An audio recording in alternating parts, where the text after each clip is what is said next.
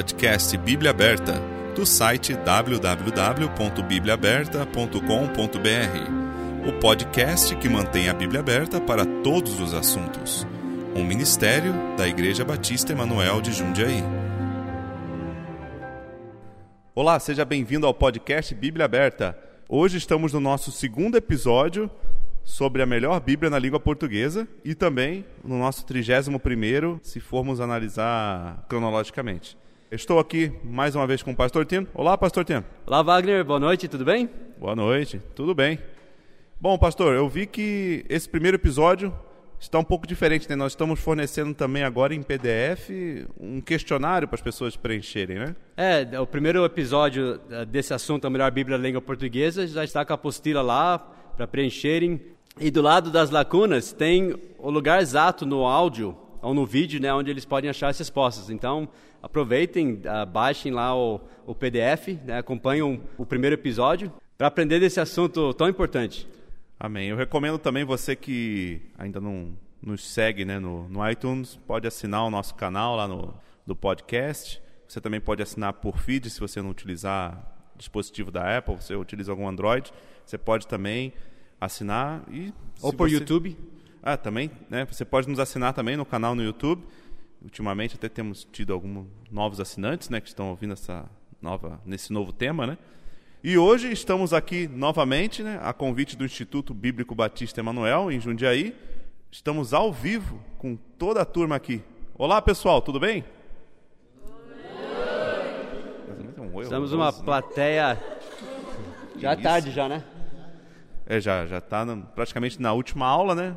Estamos com uma plateia cativa, né? Ninguém faz barulho, ninguém fica conversando. Praticamente um público de teatro aqui, né? Pessoal quietinho, tranquilo. Bom, e para continuarmos, não vamos pegar já do fim do primeiro episódio, né? Vamos entrar com mais um pouco de teoria e depois dar mais alguns exemplos ou é, nós estamos de fato nos exemplos já, porque como falamos a semana passada, esse assunto sobre a melhor Bíblia se trata de não só um tipo de tradução, mas também o tipo de texto em que, em que é baseada essa tradução. Uhum. Muitos falam, ah, isso não é um assunto importante, é tudo é igual, até igrejas as batistas que se chamam fundamentalistas às vezes defendem uma posição errada, que nós cremos que é antibíblica, desse assunto né, do, do texto bíblico e falam: não, mas não é um assunto tão importante, não precisa causar polêmica por causa disso. Os textos não são tão diferentes assim. Nós estamos mostrando, de início aqui, antes de nós entrarmos no porquê cremos que nossa posição é bíblica e por que nós defendemos os textos receptos né, no grego, o texto masorético no hebraico, por que nós usamos a Bíblia Almeida Corrigida Fiel no português.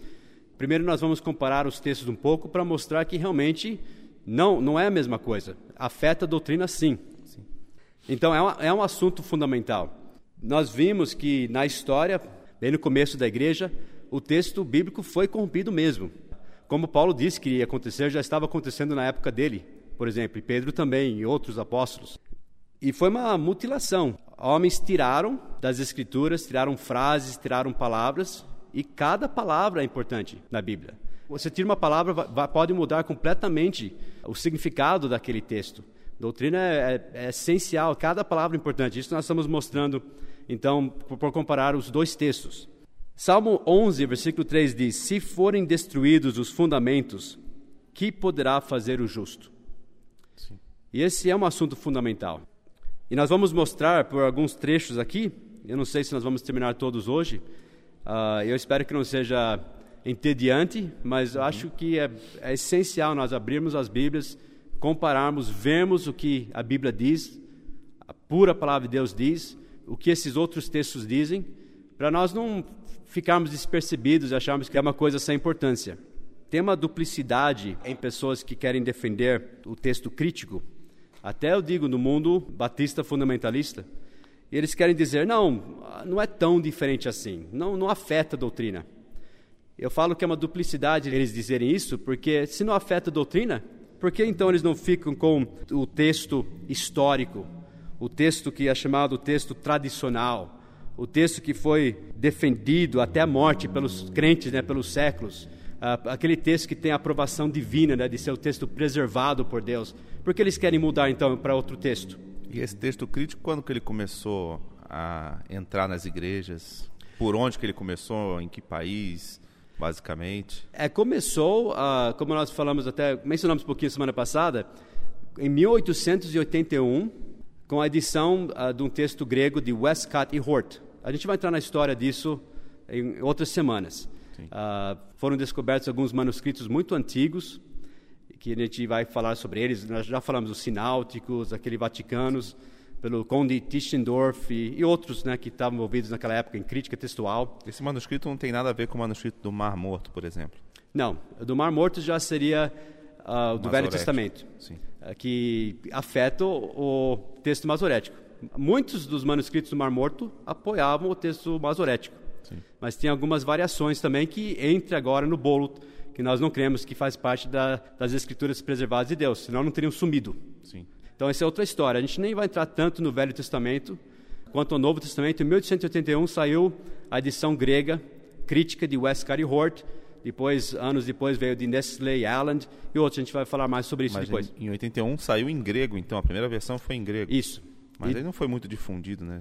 Não, já, já começou a ser difundido na Europa, a Alemanha inicialmente. Mesmo em grego, eles tiveram que já traduzir para o inglês ou para uma outra já língua? Já começaram assim, a traduzir, tanto no alemão, Logo saiu a, a, versão revisada em inglês, baseado nesse texto crítico. Daí começou, começou aos poucos. Ah, não foi uma coisa. E eles mudaram também o texto lentamente. Eles não foram de cara mudando muito, porque eles sabiam que se fizesse uma coisa muito berrante, pessoas iriam reagir inicialmente. Agora, só Daí... para entender um pouco, por exemplo, no Brasil, a gente tinha, antes do texto fiel, né, corrigido fiel, uhum. o que, que a gente tinha antes disso? Bom, primeiro que Almeida, ele, ele traduziu o texto Sim. Receptos.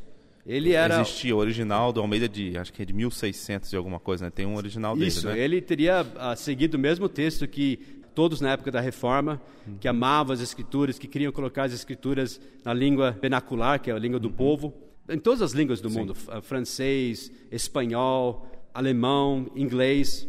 E João Ferreira de Almeida, Isso ele traduziu para o português e foi o texto da reforma, obviamente, foi o texto dos Receptos. Uhum. E esse texto, tanto em Portugal como no Brasil, foi usado, mas com o tempo, a sociedade bíblica do Brasil começou a mudar em suas convicções bíblicas, né? foi desviando da posição tradicional, e eles foram introduzindo no texto de Almeida algumas uhum. mudanças. Primeiro que saiu atualizado no Brasil, certo. que diz que é baseado no Almeida, mas isso é desonesto, porque não era o texto do Almeida. Foi baseado ah, no texto tá. crítico. Então eles utilizam Almeida, mas na verdade não é do Almeida, né? Não é, é baseado no texto crítico. Pode ser que eles usaram Entendi. algumas frases que Almeida usou para traduzir o texto é dele, mas essa que era a minha dúvida, porque Almeida traduziu em 1600 e pouco. Isso. Mas aí o texto crítico surgiu em 1800, 1900 e pouco. Então não é uma tradução do Almeida do texto crítico. Não, eles pegaram a talvez algumas frases do, que Almeida usou, mas daí eles colocaram isso no texto crítico, ah, eles basearam entendi. no texto crítico. Almeida não usou o texto crítico. Ele, que é a corrigida que a gente chama, né? Não, atualizada. Atualizada. Mas também a corrigida, que era, eu falo, a Bíblia dos crentes, a Bíblia Sim. dos protestantes, a Bíblia dos batistas, né? a Bíblia uhum. uh, dos salvos né? do Brasil. Pessoas que amavam a palavra de Deus, Sim. era a, do Almeida, mas depois ficou a chamada corrigida que era da Sociedade Bíblica do Brasil. Só que uhum. essa corrigida foi sendo corrompido pelos anos, Sim. com algumas variações, ou eles chamam variantes, do texto crítico. Sim. Eles começaram a incorporar algumas coisas, por exemplo, tiraram Deus se manifestou em carne, ficou aquele que se manifestou em carne. Segunda Timóteo, né? Primeiro Timóteo, não sei. 1 Timóteo uh, 3 e 16, Isso. aquele trecho que diz posso todas as coisas em Cristo que me fortalece, ficou posso todas as coisas naquele que me fortalece, enfim, uhum. começou a mudar, já não era o texto dos Receptos. Ah, ainda era melhor a Bíblia em português, era melhor que a atualizada, porque continha mais do texto dos Receptos, ainda era mais pura uhum. na língua portuguesa. Quando nós chegamos no Brasil, era a única opção que tinha, é o que nós usamos. Mas graças a Deus pela Sociedade Bíblica Trinitariana, Sim. que tem como alvo realmente defender, divulgar, traduzir o texto dos receptos em todas as línguas. Então o que a Sociedade Bíblica Trinitariana fez foi pegar a Almeida de, de 1600 do, do século 17 uhum. e praticamente resgatá-lo, resgatar, né? Resgatar Sim. esse texto e publicar. Não fizeram nenhuma alteração em si ali ou fizeram também? Não, eles resgataram o texto, uh, por isso que eles falam fiel ao original. original. Eles tentaram manter o que eles conseguiram né, do Almeida, Uhum. eles até foram para o passado e, e buscaram né, o- textos antigos Uhum. e passaram por todo o texto para fazer realmente adequar ao texto Septos, que cremos que é o texto preservado de Deus. Então, eu, eu falei, há uma duplicidade na parte daqueles que falam, ah, não, é, é praticamente a mesma coisa, não muda a doutrina. Se não muda a doutrina, então por que mudar as Bíblias? Por que não continuar com o que o povo crente do Brasil já conhecia, já usava, já decorou? Por que trazer essa confusão? Mas não é. Tanto que não é que nós vemos as pessoas que originaram esse texto crítico, aqueles que redigiram realmente o texto crítico, eles têm um ódio admitido contra o texto Seceptus. Então, se é- Unitariano seria o que não acredita na Trindade? Isso, coisa? exato. E daí nega a divindade de Ah, Cristo. então por isso que o nome mais. é Trinitariano, então. Da... Exato, Agora aham. caiu a ficha. Isso. Daí, até eu faço uma pergunta para você.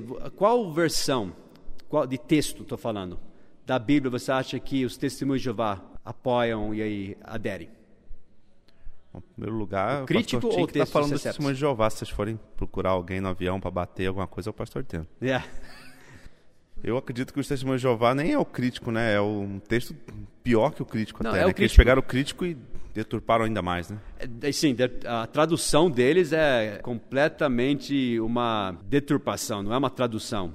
É uma aberração. até. Aquela parte de João não Isso. fala que Jesus era o verbo. Mas é baseado no texto crítico. É baseado no crítico, então. Sim, obviamente. É tanto que os testemunhos de Jeová são novos em si, né? Então eles apareceram depois do texto crítico, Uhum. É, praticamente. antes de sair o texto época. crítico, os testemunhos de Jeová pegavam o texto King James, por exemplo, do inglês, que era baseado no texto Seceptus, e eles rabiscavam. Tem bíblias rabiscadas dos testemunhos de Jeová. Leva alguém a fazer isso, né? Depois que saiu o texto crítico, foi uma beleza para eles. Então, se é realmente tão igual os textos, então por que não continuar com o texto que Deus aprovou e que foi espalhado pelo mundo, que foi usado pelos crentes aqui no Brasil? E a Bíblia católica é o texto crítico também. Sim, agora ah, eles sempre foram se op- opuseram, né, à, à reforma, pessoas colocarem a Bíblia. Eles, a Igreja Católica sempre foi contra a palavra de Deus Sim, para o povo, não foi? sim, sempre. Eles matavam pessoas que traziam a Bíblia e colocavam na língua do povo, espalhavam a Bíblia e, e eles nem, nem podiam ler a Bíblia. O, po- o- o povo católico, né, romano, eles eram proibidos de lerem a Bíblia e, ou traduzirem a Bíblia. Então, durante toda a época da Reforma, que homens estavam traduzindo a Bíblia, que era o texto Seceptus, era, era a Bíblia dos salvos pelos Isso séculos. nem é tão antigo, né? Eu já ouvi relatos de pequenas cidades que Aqui do a Brasil. igreja católica né, proibia de ler a Bíblia, né? Sim. Então, quando saiu o texto crítico, a Igreja Católica adorou. Eles tinha católicos, inclusive, na comitiva de tradução da NVI, por exemplo. A Bíblia, obviamente, que eles apoiam sim o texto crítico. Mas vamos ver então algumas doutrinas que são realmente afetadas pela mudança de texto. Primeiro vamos ver trechos que, que afetam a doutrina da divindade de Cristo. Você está com a Bíblia ACF, Almeida Corrigida. Fiel, que é baseado no texto Seceptus. Eu estou aqui com a NVI. E o Steven. Olá, Steven. Boa noite, tudo bem? Uh, Steven está com a Bíblia atualizada. Tá? Lembre-se, a NVI que está comigo é baseado no texto crítico, é uma tradução de equivalência dinâmica do texto errado. O Steven está com a atualizada, que é uma tradução formal do texto errado, do texto crítico, e você está com a ASAF, que é uma tradução formal, reverente do texto certo. Por isso que é chamado Almeida, Corrigida e Fiel ao texto original. Basicamente, nesse estudo, nós vamos usar só essas três versões, né? É, eu- nós poderíamos ler a linguagem de hoje, E mas aí começa... crítico, né? É, mas esses são, dá para você ter uma ideia, e são os mais, são os principais que- no, no nosso meio, digamos assim. Então, Lucas 23, 42. Vamos dar uma passeada pela Bíblia e comparar trechos e ver se realmente se uma palavra muda aqui ali não muda a doutrina. Então, Lucas 23, 42. E aqui o pessoal do Instituto também está abrindo, conferindo na Bíblia deles Sim. que deve ser a ACF, né? Todos estão fazendo joia, né? Ah, É, Todas Amém, as né? ACF aqui, senão estão expulsos do instituto. com certeza. Lucas 23 e 42. Eu vou ler a NVI. Conferem aí na ACF. Então ele disse, está falando do ladrão na cruz. Jesus, lembra-te de mim quando entrares no teu reino. Tá igual? É, a Sefta e, e disse a Jesus: Senhor, lembra-te de mim quando entrares no teu reino. Então, tirou um título de Jesus, Senhor. Sim. Nós estamos falando da divindade de Cristo. Na atualizada está a mesma coisa, que é Jesus. Lembra-te de mim quando vieres no teu reino. Tem muitos trechos em que tira o nome Senhor de Jesus ou separa Cristo de Jesus. Tem razões por isso. Tem que lembrar, lembra que nós falamos semana passada que o texto crítico é também chamado, tem outro nome, chamado texto? Vocês lembram? Alexandrino? Alexandrino. Por quê? Que veio da região de Alexandria, no Egito. Esse foi o berço de todo tipo de heresia, principalmente um chamado gnosticismo. Havia muitas seitas com essa linha de pensamento chamado gnosticismo. E é, nós não vamos entrar em detalhes sobre tudo isso, mas obviamente eles, eles negavam a divindade de Cristo. Eles negavam, por exemplo, que Jesus era Deus. Eles falavam que ele era um homem especial, um homem até melhor que outros homens, mas não Deus e que ele foi na, no batismo dele, esse era uma das linhas de gnosticismo, chamado adocionismo. Ele foi adotado como filho de Deus no batismo dele. O espírito de Cristo veio sobre ele. Então, nesse ponto, ele tinha o espírito de Deus, mas ele não era Deus em si.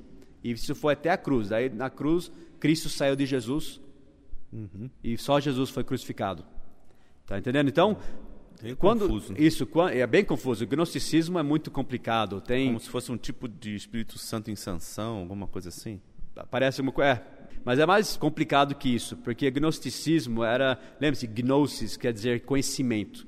Então eles tinham conhecimento mais profundo que outras pessoas. Eles acreditavam que tudo que era físico era mal e tudo que era espiritual era bom. Então tinha várias linhas de no- gnosticismo. Alguns eram seguiam uma linha muito ascética ah, e, e nem casavam. E outra, outra linha era promíscua. Então, mu- muitas heresias, tem muitos falsos ensinadores naquela região. Então, muitas dessas corrupções, essas mudanças na, no texto bíblico, foi de pessoas daquela região que foram mexendo aqui, mexendo ali, deixando, quando copiavam, deixavam uma palavra fora aqui. E isso foi juntando naquela região de Alexandria. ah, e, e juntaram esse texto, né, chamado texto crítico. Cremos que é um texto corrompido. E a gente percebe isso pelos tipos de mudanças que foram feitas. Então, quando várias vezes remove Cristo de Jesus, então só fica ou Jesus ou Cristo. E outras mudanças assim. Esse é um exemplo. Senhor. Ele não falou Senhor, falou Jesus. Vai para agora João 1, 27. Ok, eu vou ler na NVI, texto crítico. João Batista está falando de Jesus, ele falou no versículo 26, eu batizo com água, mas no meio de vós está um a quem vós não conheceis. Estava falando de Jesus. Ele é aquele que vem depois de mim, cujas correias das sandálias não sou digno de desamarrar. Tá igual? Aí ele tira que Jesus é Deus, né? Porque também fala que, que é antes de mim, né? Exatamente. É, um- é uma frase muito importante, É, que é é antes importante. de mim. João Batista, na verdade, fisicamente nasceu antes de Jesus. Sim. Seria mais velho é, na, na carne. Mas Jesus era antes dele. É uma grande declaração da divindade de Cristo. Daí você fala, mas no texto crítico não dá para provar que Jesus é Deus? Dá. Por isso que nós falamos, na providência divina, ele não permitiu que o texto fosse corrompido a tal ponto, até o texto errado, né? O texto corrompido, que perdeu as doutrinas principais. Só que é muito mais fácil, muito mais completo, muito mais poderoso defender a doutrina no texto certo, obviamente. Você tira essas, essas declarações tão importantes da divindade de Cristo, E o né? problema é que gera dúvidas, né? Porque alguém vê que não tem essa parte, que não tem nos melhores manuscritos. Ah, Mas será que tudo, então, tinha mesmo nos melhores manuscritos? Ou eles acrescentaram, não sabem? Ou será que vai sair um outro manuscrito que vai mudar alguma coisa no futuro? Menor ainda, né? Um É, mais antigo ainda. Duas linhas daqui a pouco vai surgir, né? Aí, Se você menor. não crê que Deus preservou as Escrituras, e nós vamos falar como Ele preservou, nós não, nós não entramos em detalhes, biblicamente falando, como nós sabemos que Ele preservou, como Ele preservou. Deus não deixou a gente no escuro, pensando, como será que Ele preservou? Será que foi lá no deserto de Sinai? Será que foi no Vaticano? Não foi assim que Deus preservou as Escrituras. A gente vai ver biblicamente como Deus preservou. A nossa posição é uma posição de fé, mas tem base para isso. É baseado na Bíblia, baseado na história. É uma posição firme. É, acredito que ele preservou a palavra dele do mesmo jeito que ele preservou a igreja dele, através de homens fiéis. Né? Isso, e de igrejas, a gente vai falar Sim. exatamente como ele preservou a palavra dele, mas no futuro. Nesse momento, nós só estamos mostrando que não é igual, não é a mesma coisa, não é isso, não é essa importância. Nós vamos lutar pelo texto certo, como homens morreram pelo texto bíblico. Vai para agora João 3,13. João 3,13, eu, eu vou ler aqui na NVI. Jesus está falando aqui com Nicodemos, e ele disse sobre ele mesmo: Ninguém jamais subiu ao céu, uhum. a não ser aquele que veio do céu, o Filho do Homem. O que faltou aí? Bom, aqui na ACF tá, né? Ora, ninguém subiu ao céu, senão o que desceu do céu, o Filho do Homem que está no céu. É, aí dá a ideia também de, de, Jesus ser Deus e ser onipresente, né? Exato. Tira essa parte, né? Que está no céu. Como que Jesus poderia estar conversando com Nicodemos e ele está no céu? Só se é. ele for Deus. Sim. Então, mais uma declaração grandiosa de, da divindade de Cristo que foi arrancado do texto crítico. João 6 e 69. Eu estou aqui na NVI. Jesus perguntou para os discípulos: Quereis vós também retirar-vos? Daí Pedro respondeu no versículo 68, disse: Senhor, para quem iremos nós? Tu tens as palavras da vida eterna. Daí, no versículo 69, eu vou ler aqui na NVI. Nós cremos e sabemos que és o Santo de Deus. Tá igual? Na ACF? Não. Tirou uns dois títulos aí. O que, que, que ele Jesus. chamou Jesus em, no texto? E nós temos crido e conhecido que tu és o Cristo, o Filho do Deus vivente. Tu és o Cristo, o Filho do Deus vivente. Falando mais uma declaração da divindade de Cristo, declaração de fé de, de Pedro na divindade de Cristo Jesus. Sim. Tu és o Santo de Deus. Eu posso falar, você é um santo homem de Deus. Elias era um santo homem de Deus. A única vez que Jesus é chamado no texto tradicional, no texto dos receptos, de o santo de Deus é em Marcos 1, 24 e Lucas 4 e 34. Ele foi chamado disso por demônios. Entendeu? Esse não era um título de Jesus. Mas o Filho de Deus, sim, era um título divino de Cristo. Sim. Agora vai para João 8,59. Só no livro. João é um livro muito importante porque João não foi justamente escrito para provar que Jesus era o Filho de Deus e para que crendo nele tenhais vida no seu nome. Então é um livro muito importante para mostrar a divindade de Cristo. João 8,59. Eu vou ler aqui no, na NVI, texto crítico. Então eles apanharam pedras para apedrejá-lo.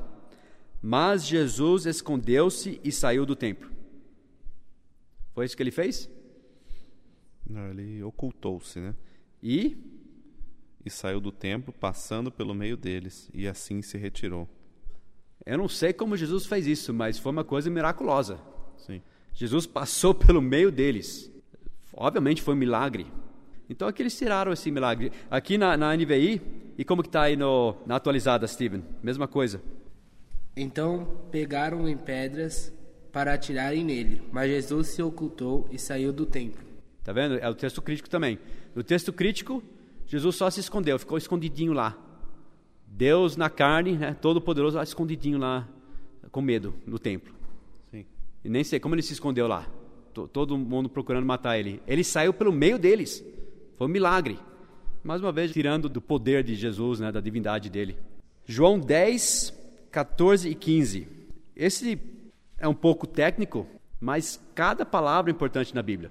Porque Jesus conhece o Pai, o Filho conhece o Pai e o Pai conhece o Filho. Eles são duas pessoas da Trindade, da Trinidade de Deus. E nós conhecemos Jesus, mas não da mesma forma que Jesus conhece o Pai. Ele é Deus. Sim. Então a intimidade, o conhecimento que o pai tem com o filho não se compara ao nosso conhecimento de Jesus. E no texto correto, no texto receptos, isso fica claro pela, pelo palavreado. Veja aqui. João 10, 14 a 15. Eu vou ler o texto errado. NVI. Eu sou o bom pastor. Conheço as minhas ovelhas e elas me conhecem, assim como o Pai me conhece e eu conheço o Pai e dou a minha vida pelas ovelhas. O que, que mudou aí? Ah, talvez na parte do e das minhas sou conhecido. Exa exato. Porque nós conhecemos Jesus, mas não da mesma forma que ele conhece o Pai e o Pai conhece Jesus. Sim. E no nosso texto, que é o texto correto, você vê essa diferença. Ele diz: Conheço as minhas ovelhas e das minhas sou conhecido. Interessante que dos mil manuscritos gregos que tem esse versículo, 996 tem o texto como nosso, ACF. E das minhas sou conhecida. Só quatro. Quatro textos. O Aleph, que é o chamado Sináuticos, o B, que é do Vaticano, e mais dois. Eles mudaram nessas Bíblias. Que coisa terrível. Atos 20 e 28. Já estamos agora saindo dos evangelhos. Atos 20 e 28. E hoje a maioria dos textos é tudo baseado no crítico, né? Sim. Você não tem mais quase bíblias baseadas. Não, só a, a Trinitariana, do, em português, que é Almeida Corrigida fiel aos textos originais, a King James no inglês, daí tem na, na, no espanhol, tem no alemão, que é de Lutero, mas tem que ser o que foi traduzido mesmo. Tem as versões novas de Lutero, igual tem o de Almeida agora, que é da atualizada. Eles têm também na Alemanha, tem na Espanha, que é a Reina Valéria em, aliás, em todas as línguas principais do mundo tem o texto Seceptus, que foi o, o, texto que foi traduzido pelo mundo todo. Uhum. E hoje em dia as novas versões são todas baseadas no texto crítico. Atos 20 e 28. Paulo disse para eles cuidarem, os pastores, ele disse, eu vou ler a NVI: Cuidem de vós mesmos e de todo o rebanho sobre qual o Espírito Santo os colocou como bispos, para pastorearem a igreja do Senhor que ele comprou com o seu próprio sangue. É, e mudou, né? Senhor e Deus, né? O que, que diz na ACF? Olhai, pois, por vós e por todo o rebanho sobre que o Espírito Santo vos constituiu bispos, para apacentardes a igreja de Deus, que ele resgatou com seu próprio sangue. Porque as, as seitas, como por exemplo o Testemunho de Jeová, eles até vão falar, Jesus era Senhor, mas não Deus. Uhum. Eles tentam fazer essa diferença que é falsa, não existe essa distinção na Bíblia. O Senhor é Deus, mas nota aqui, a igreja de Deus que ele resgatou com o seu próprio sangue. Esse versículo diz que Deus derramou o seu sangue por nós. Sim. Como que Deus derramou o seu sangue por nós? É em Cristo Jesus. Sim. Então é mais uma afirmação da divindade de Cristo, aqui que foi tirado do texto crítico. Romanos 9, versículo 5. Na NVI diz assim: Deles são os patriarcas, e a partir deles se traça a linhagem humana de Cristo, que é Deus acima de tudo, bendito para sempre. Amém. Fala, então é igual. É igual, só que na nota do rodapé diz: Ou Cristo, que é sobre tudo, seja Deus louvado para sempre. Quer dizer, a CF diz: dos quais são os pais e dos quais é Cristo segundo a carne, o qual é sobre todos, Deus bendito eternamente. Amém. Esse é Jesus. Esse é um versículo tão importante que os unitarianos disseram no passado que se pudesse mudar dois versículos na Bíblia, iria destruir a doutrina da divindade. Que não é verdade. Em outros lugares da Bíblia você prova isso. Mas os dois versículos eram Romanos 9, 5 e 1 Timóteo 3, 16. E os dois que são mexidos no texto crítico. Eles tentam mexer, né? Essa nota do rodapé faz o quê? Joga dúvidas. Sim. Se você está com uma Bíblia lá, daí você olha lá no rodapé. Ou, que seria uma variação aqui, talvez, Cristo que é sobre tudo, seja Deus louvado para sempre. Então você vai falar, bom, pode ser que esse texto, ainda mais se você for um herege ou querendo seguir falsa doutrina, fala, ah, vou, vou seguir essa variação aqui. Aí põe dúvida sobre o texto. Obviamente. Romanos 14, versículo 10. Antes de vocês olharem para Romanos 14, 10, eu vou fazer uma pergunta aqui para o Instituto, para você, Wagner. Todos nós havemos de comparecer ante o quê? Tribunal de Cristo. O tribunal, ah, de acordo com a NVI, o tribunal de Deus. É, vai para Romanos 14, 10. vou ler a NVI. Portanto, você, por que julga seu irmão e por que despreza seu irmão? Pois todos compareceremos diante do tribunal de Deus. O que diz a ACF? Pois todos havemos de comparecer ante o tribunal de Cristo. De Cristo. Por que eles mudaram Cristo para Deus?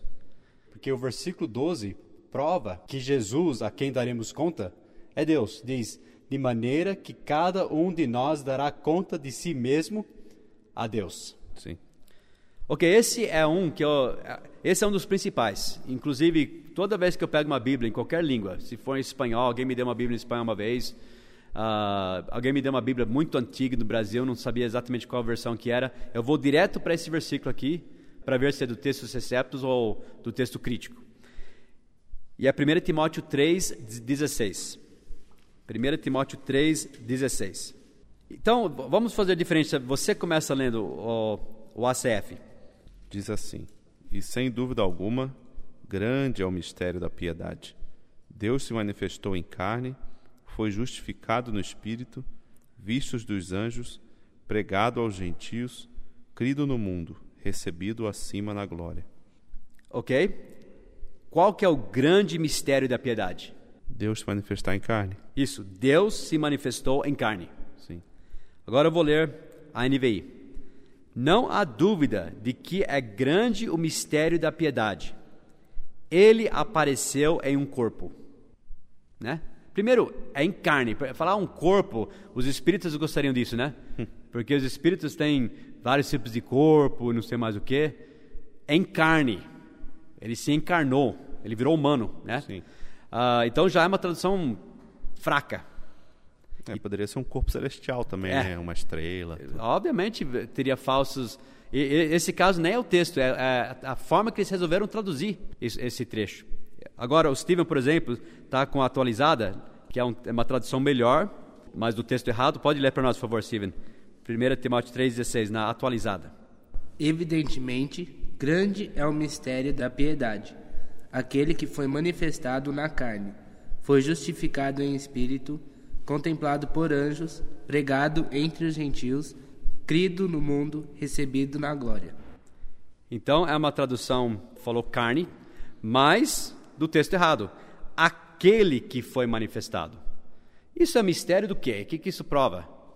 Como que isso seria um grande mistério da piedade? É. Ele se manifestou em carne. Quem? Eu? Wagner se manifestou em carne. Que grande mistério da piedade. É, é, Deus se manifestou em carne. Esse é o mistério da piedade. Sim. O que é incrível nisso? Primeiro que 98% dos manuscritos gregos, a grande maioria, né, que tem esse versículo, está lá, Deus. Só alguns poucos mesmo da linha alexandrina tem essa variação. Todos os lecionários, a gente vai falar sobre isso depois, tem é Deus. A, a maioria dos unciais, enfim, a maioria dos textos gregos espalhados por todo o mundo é Deus se manifestou em carne. E eles resolveram colocar aquele, ele se manifestou em carne. E o que é incrível, só para vocês notarem a importância da preservação e como Deus é grande, o que foi preservado nesse caso é uma linha. A palavra Deus nesse versículo era uma abreviação que eles usavam, era chamado uma nómina sacra, é um nome sagrado, que era só duas letras. Então, pensa na, na letra teta no grego Sim. e tem uma linha aqui no meio. Então, tirando aquela linhazinha no meio, uhum. ficou ele. E com aquela linha ficou a nómina sacra Deus. E era, todos os manuscritos têm essa linha. Só para você notar a importância quando Jesus disse: nem um J, nem um tio é. se perderia da sua palavra. Então, Deus preservou essa linhazinha. E é para estar lá, e é Deus realmente que se manifestou na carne. Além disso, nós não, não vamos entrar nisso, mas até tem uma razão gramatical que exige que seja Deus. Não, não cabe ele, aquele. Eles esforçam esse texto para não colocar Deus. É incrível. Para mostrar o desprezo realmente que tem para a divindade de Cristo aqueles que redigiram esse texto né, crítico. Judas 4. Estamos chegando para o fim agora da, da Bíblia, então falta só mais dois versículos que nós vamos ver hoje. Judas 4. Está falando de falsos mestres, aí diz: Esses são ímpios. Estou na segunda parte de Judas 4. E transformaram a graça de nosso Deus em libertinagem e negam Jesus Cristo, nosso único soberano e Senhor que, que diz a ACF a partir de homens ímpios? Homens ímpios que convertem em dissolução a graça de Deus e negam a Deus, único dominador e Senhor nosso, Jesus Cristo. Que, que negam a Deus, único dominador e Senhor nosso, Jesus Cristo. E aqui no texto crítico eles colocam: e negam Jesus Cristo, nosso único soberano e Senhor. Está vendo? Mais uma uhum. declaração da divindade de Cristo que foi retirado. É. Fala uma coisa, Wagner, você acha que isso foi sem querer ou foi por acaso que isso aconteceu? É, tenho certeza que não é por acaso, não. Esses são corrupções deliberadas contra o texto bíblico certo e correto né, que nós vemos espalhado por todo mundo, Sim. que é o texto preservado, o texto receptos. É, o melhor modo de você alterar alguma coisa, né? Vocês não iam chegar e excluir o livro de João inteiro. Ah, é. Sumiu o João. e nem acrescentar um versículo que nunca existiu antes. Mas mexendo assim, retirando uma palavra aqui, é. né? Uma frase ali. Palavras-chave, né? Não... Quer dizer, não pode tirar nada, né? Mas são palavras chaves mesmo. Né? E você concorda até com muitos batistas que falam que não, não muda tanto de um trecho para outro? Eu nem concordo que eles usem o nome de Batista para começar, né? Mas, mas não Então é ter, por isso que, ah, infelizmente, quando você conhece a verdade, é difícil uh, ficar quieto sobre isso, né? É algo que eu creio que Deus preservou a palavra dele, que é a pura palavra de Deus. E pessoas falam: ah, não, pode ser qualquer texto, vocês estão causando polêmica à toa, vocês estão dividindo as igrejas. Não, nós não estamos dividindo, eles estão dividindo com o texto corrompido. Sim. Último versículo, Apocalipse 1, 8 e 11. Na NVI diz: Eu sou o Alfa e o Ômega, diz o Senhor Deus, o que é, o que era e, e o que há de vir, o Todo-Poderoso. Depois, no versículo 11, diz: Que dizia: Escreva num livro o que você vê e envie a estas sete igrejas. Então, é quase a mesma coisa. É, mas se você agora for para a ACF, você vai ver que diz assim: Eu sou o Alfa e o Ômega. O quê? O princípio e o fim. O princípio e o fim, que foi tirado do, do crítico. Diz o Senhor que é e que era e que há de vir, o Todo-Poderoso. Depois tem o versículo 9, o versículo 10. Depois, no versículo 11, que dizia: eu sou o Alfa e o Ômega, o primeiro e o derradeiro. Então, isso foi tirado do crítico. Eu sou o Alfa e o Ômega, o primeiro e o derradeiro. E o que vês, escreve-o num livro e envia-o às sete igrejas que estão na Ásia. Nós sabemos que é Jesus que disse essas palavras para as sete igrejas, mas no texto crítico, essa ligação com o Alfa e o Ômega lá no começo, com aquele que está falando no versículo 11, fica pouco vago. Você não percebe que é o alfa e o ômega, o primeiro e o derradeiro falando, com certeza, né? É verdade. Então, mais uma vez, ah, mas é uma frasezinha, dá para você entender. Não, mas nós estamos falando da palavra de Deus. Nós temos que ter reverência, como o salmista disse, tremer, né, pelas palavras de Deus. É, e se Deus colocou as palavras ali, quem somos nós para achar que pode tirar, né? Ah, vou tirar aquilo ali. O que, que diz Apocalipse? Porque eu testifico a todo aquele que ouvir as palavras da profecia deste livro, que se alguém lhes acrescentar alguma coisa, Deus fará vir sobre ele as pragas que estão escritas neste livro. Acho que é por isso que então que eles retiram, né? Que eles leram aqui, pensando, não vou acrescentar nada, vou só ficar tirando. Só. É, mas leia o próximo. Ah, aí sim. E se alguém tirar qualquer palavra do livro desta profecia, Deus tirará a sua parte do livro da vida e da cidade santa e das coisas que estão escritas nesse livro. Não é, não é brincadeira mexer com as palavras de Deus. É sério? E, e ele zela por sua palavra, ele preservou a sua palavra. Nós vamos conseguir, acho que a semana que vem vamos ter que ver mais versículos, porque não é Sim. só a doutrina da divindade, tem a doutrina da salvação, separação também, né? Da separação, tem muitas outras doutrinas que são mexidas, né, com esse texto corrompido. Não é brincadeira, Wagner, é coisa é. séria. Ainda bem que nós não somos tradutores da Bíblia, já pensou? a responsabilidade de você estar traduzindo a palavra de Deus. E quem fazia na, na época da reforma, aqueles é. que faziam isso, e no, não só na época da reforma, no passado, eles faziam com grande reverência, Sim. muito respeito, uh, muita preocupação em fazer, em primeiro averiguar que realmente eram as palavras que eles criam, que eram as palavras preservadas pela fé dos santos através dos séculos, e também uma tradução respeitosa e, e levando em consideração tudo que Deus disse. É, era muito sério, muito importante. Verdade. E uma dúvida também no estava falando das, das traduções. É, nós cremos que qual que é a diferença entre o que é inspirado e o que é tradução? A tradução não é inspirada, né? Nós vamos uh, falar tudo disso em detalhes mais para frente, mas só para ficar claro agora de início, nós estamos falando de duas coisas diferentes: inspiração e preservação. Inspiração é nas autógrafas, é nas originais. Foi o que Deus deu para Paulo, Pedro, João, né, os escritores originais das escrituras na língua grega, aramaica, hebraico, né? Uhum. Uh, essa inspiração foi original, foi inspirado nas línguas originais. Isso é uma coisa. Esse texto que Deus inspirou, ele preservou Obviamente, Deus, essas duas doutrinas andam juntas. Deus, Deus inspirou suas palavras para nós vivermos delas, para nós sabermos como viver, para termos a salvação, mas elas se perderam.